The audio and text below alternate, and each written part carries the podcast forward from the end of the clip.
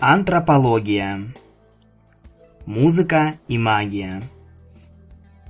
Будешь доедать? Лира выжидающе смотрела на кусок торта, что все еще лежал на тарелке бон-бон.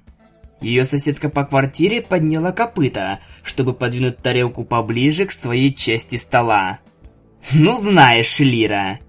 «Извини, просто он тут вот так лежит и...» «Мы пришли в сахарный уголок всего пять минут назад!» Сказала Бон-Бон. И, конечно, извини, но я малость потрясена тем, как быстро ты заглотала свой кусок.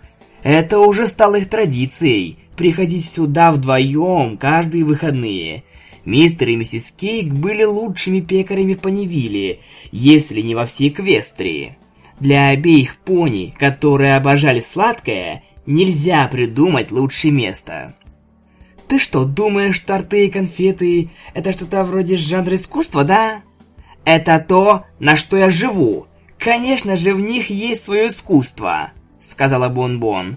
И, кстати, я наконец-то договорилась о собеседовании с владельцами, так что не успеешь оглянуться, как я здесь буду работать. Здорово! Значит, не будут перепадать бесплатные торты? Спросила Бон-Бон. Лира уставилась на нее сурово. К слову, я слышала, что тебя пригласили играть на Грангала Пингала в этом году. Большая честь, сказала Бон-Бон. Она откусила один кусочек торта, наслаждаясь им, смакуя тонкости вкуса, в отличие от одного ее знакомого единорога. Лира кивнула с энтузиазмом. «Ага, трудно поверить, да? Впрочем, я не слишком хорошо подхожу для официальных мероприятий. Могу себе представить. Почему? Внимание Бон-Бон было приковано к маленькому кусочку шоколадной глазури, висящему на щеке Лиры. Будем надеяться, оно не обернется катастрофой, как в прошлом году. Ты ведь слышала об этом, да? Лира кивнула. Никогда бы не подумала, что Флаттершай на такое способна. В тихом омуте. Откусив еще один маленький кусочек, Бон-Бон продолжила. «Так что, они уже сказали тебе, что ты будешь играть? И что ты наденешь?» Лира пожала плечами. «Не знаю. Может, Рарити... Берегись!» Они едва успели услышать жужжание приближающегося скутера, прежде чем он врезался в стол. Торт Бон-Бон взлетел прямиком ей в лицо и Лира безуспешно попыталась подавить смешок. «Скуталу, ты точно уверена, что это будет твоим особым талантом?» Спросила Эпплблум, подходя бок о бок со Светибель к перевернутому столу. Бон-Бон с лицом сплошь покрытым глазурью уставилась на трех кобылок, разинув рот. «Что тут сказать? Иногда лучше закончить быстро!» Пожала плечами Лира. Кстати, у тебя тут на лице немного... Она подняла копыта к лицу. Вот здесь. Бон-Бон к тому моменту уже схватила салфетку и принялась вытираться. «Извините, пожалуйста», — сказала Скуталу, тряся головой. Она поправила шлем, слабо улыбнувшись.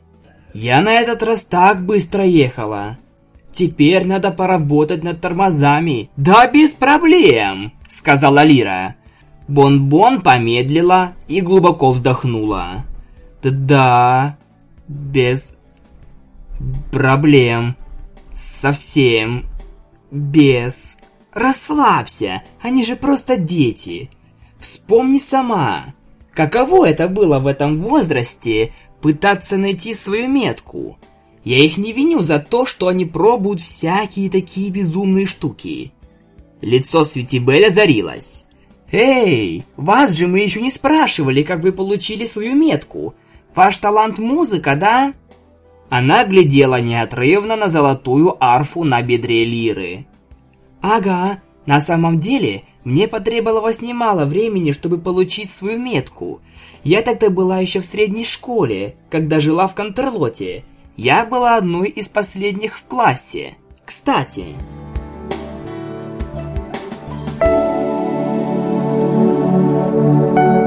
Хардстрингс.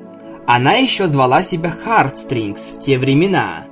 лежала одной ночью без сна в своей постели и слушала, как родители говорят о ней. «Ты же знаешь, что Хардстрингс в школе нелегко». То говорила ее мать. Некоторым единорогам нужно просто больше времени, чтобы освоить магию. Вот и все. Рано или поздно к ней это придет. Слышала она ответ отца. Ну а что если нет? Прошло уже немало времени. Ни магии, ни метки. Что если это потому, что она... Хардстрингс – единорог. Все просто. Ее время еще придет. Конечно, даже несмотря на то, что она была еще маленькой кобылкой, Хардстрингс понимала, о чем они говорят. Ее мать была Пегасом, а отец – единорогом. У нее был рог, но она никак не могла научиться им пользоваться. Другие единороги в ее классе давно уже освоили такие навыки, как, например, левитация, но она по-прежнему не могла поднять даже пера. Она не могла не согласиться со своей матерью. Что если ей никогда не суждено освоить магию? Ее учитель Индиго Спарк сказал, что это не имеет значения. Что если у пони есть рог, значит он единорог. Нет такого понятия, как полуединорог. Но то был не первый раз, когда она подслушивала все тот же разговор родителей, и ей по-прежнему никак не удавалось сфокусировать свои силы через рог. Метка и магия были на уме Хардстрингс весь следующий день в школе. Их привели в музыкальную комнату вместо их обычного класса. Сегодня мы будем работать с музыкальными инструментами – я бы хотел, чтобы все вы выбрали себе подходящий. Мы просто практикуемся сегодня, так что не беспокойтесь о звучании. Индиго Спарк наблюдал за своим классом, пока все изучали предложенные инструменты. Хардстрингс последовала за своими одноклассниками. Будет ли она в этом хороша? Штука, похожая на тубу. Слишком большая ксилофон. Слишком много клавиш. Как с этим управляться? А еще тут есть барабан. Ну, с ними все просто. Да, Блюбей, это зовется лирой. Хардстрингс оглянулась и увидела учителя, говорящего с маленькой темно-синей единорожкой. Это один из самых сложных инструментов. Требуется немало концентрации на то, чтобы двигать каждую струну в отдельности, играя даже самую простую мелодию. «А как она работает?» – спросила кобылка. Сосредоточь свою магию на каждой из струн и настрой давление так, чтобы заставить их вибрировать и издавать звук. Блюбель, не дослушав, уже сделала попытку, но те звуки, которые она издавала, мягко говоря, едва ли можно было назвать музыкой. Хардстрингс поморщилась от этого шума и повернулась к виолончели. С этой штукой может получиться. Нет, слишком уж она большая. Думаю, я лучше попробую что-нибудь другое. Сказала Блюбель, отходя от лиры. Что-нибудь попроще. Большинство инструментов уже было занято. Вот тебе и барабаны, подумала Хардстрингс. Блуждая по музыкальной комнате между другими юными единорогами, которые уже принялись разбираться в выбранных инструментах, она наконец решила разглядеть лиру поближе. Ну уж нет, это слишком уж сложно. К тому же это объяснение не имело никакого смысла. Как можно играть музыку, двигая каждую струну по отдельности? Вот если касаться струн последовательно, двигаясь по порядку. Тут было дело скорее не в том, чтобы двигать струны, сколько в том, чтобы двигать что-то по ним, задевая каждую. Она проиграла несколько нот, мягких, но чистых. Затем еще.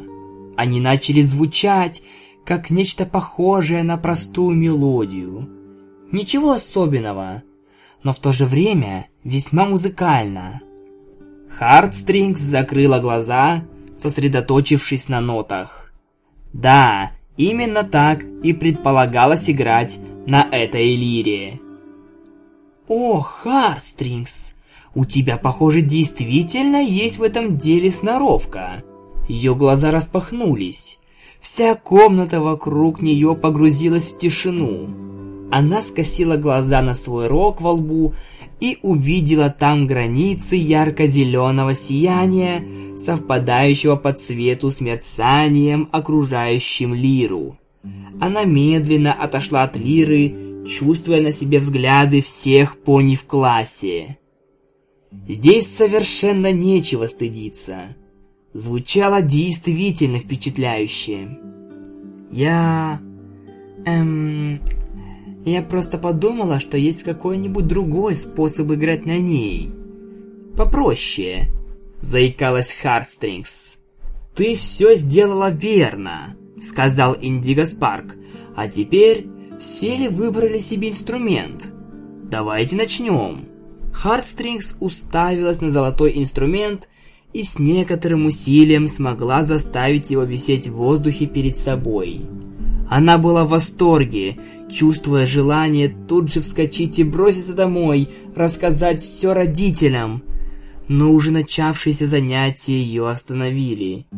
И пока остальные же ребята и кобылки с трудом пытались извлечь хоть что-то музыкальное, Хардстрингс уже освоила основы игры на своем инструменте. Она будто была рождена для этого. И когда занятия наконец завершились, она заметила, что что-то изменилось в ней. Например, внешний вид ее бедер. Мягко говоря, родители были бы рады ее возвращению тем днем. Хардстрингс думала, что мама упадет в обморок, едва увидев ее метку. И она действительно чуть не упала после того, как узнала лишь самую малость о новообретенных способностях Хардстрингс. Отец записал ее в музыкальную школу в тот же день. Они говорили ей, что она одаренная. Может быть, так оно и было? Хардстрингс не слишком задумывалась об этом, потому что восторг от открывшихся способностей к магии был и так слишком велик. Наконец-то было похоже, что Хардстрингс сможет вырасти в совершенно нормального единорога.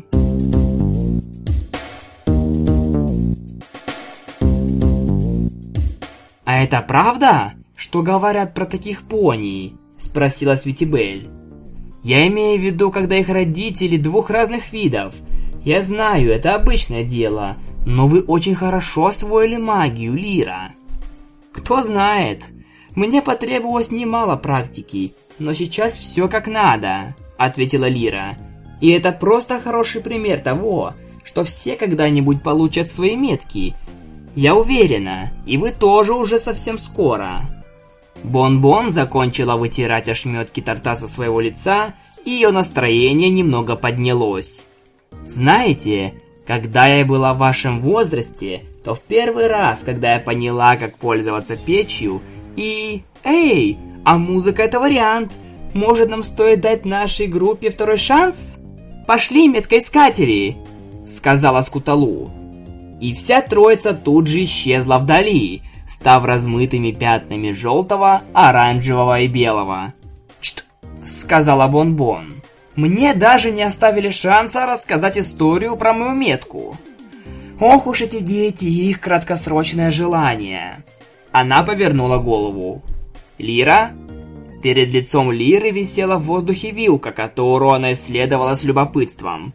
Она обернулась на звук своего имени, и вилка упала на землю. «А?» «Ох, неважно. Пошли домой».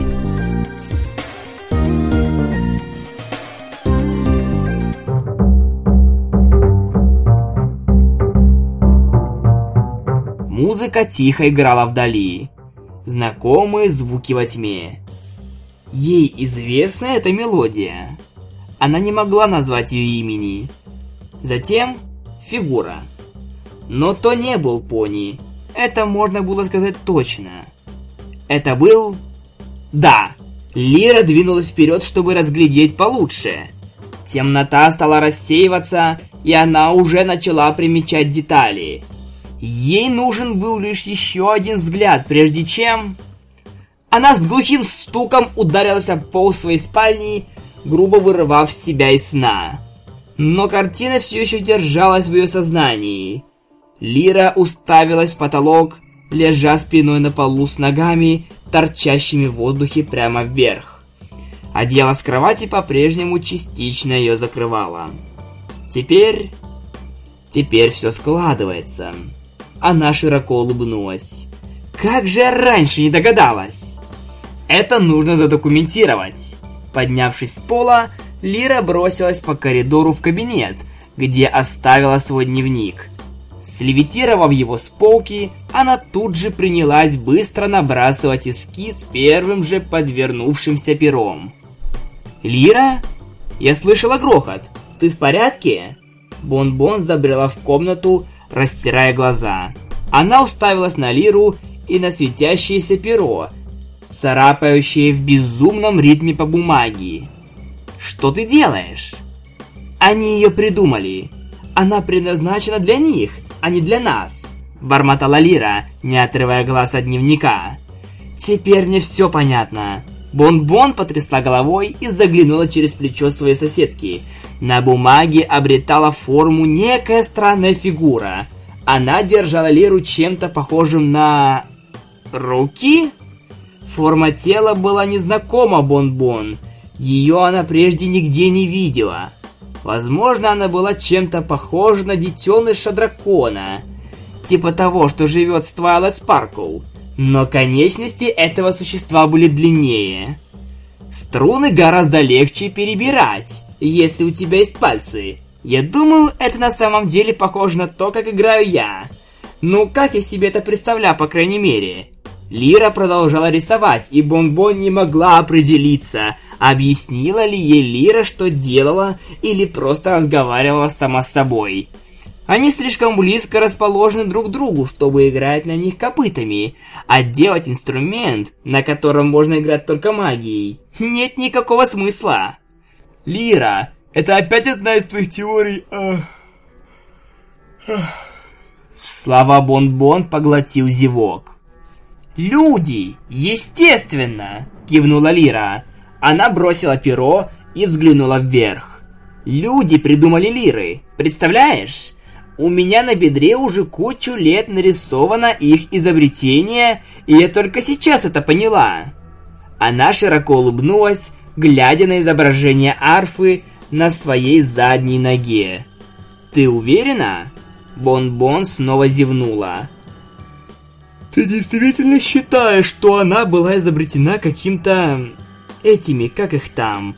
Если знать, куда смотреть, можно увидеть, что люди оставили свой след во всей эквестрийской цивилизации. Пони не первые, кто основал здесь общество. Все придумали люди, а мы лишь заимствуем. Бон-Бон смотрела на Луну, не понимая, как кто-то может быть столь отдохнувшим и полным энергии в три часа ночи. И опять она принялась толдычить об этих своих людях. Не то чтобы Бон-Бон вообще понимала, кто эти люди такие. Но Лира, по-видимому, была удивительным образом ими одержима. Какое-то волшебное, мифическое существо, что иногда поминалось в старых книгах. Вот и все, чем оно и было. Лишь мифом. Ни один пони никогда не видел настоящего человека. «Просто иди спать», — сказала Бон-Бон. Она развернулась и отправилась назад в свою комнату. Широкая улыбка Лиры поблекла, и она снова поглядела на свой рисунок. Она постаралась вложить столько деталей, сколько смогла в руки, держащий инструмент в то, чтобы показать, как пальцы касаются каждой струны. Выглядело очень правдоподобно. Куда меньше внимания она уделяла лицу и остальному телу просто рудиментарное туловище и ноги. Уже сейчас детали сна растворялись у нее в памяти. То был не первый сон Лиры о людях. Времени от времени они случались, часто по нескольку подряд. Она вполне могла ожидать еще несколько туманных невнятных снов последующие ночи. Ее дневник был заполнен тем, что оставалось в памяти при пробуждении. «Я знаю, люди существуют», – пробормотала Лира. «Может быть, их больше нет, но они когда-то действительно здесь жили». Она бросила взгляд на нарисованную ей фигуру, играющую на лире так же, как она сама, но при этом делая это правильно, так как и было задумано. И затем она закрыла дневник и подняла его обратно на полку. Лира не помнила, видела ли она еще сны этой ночью.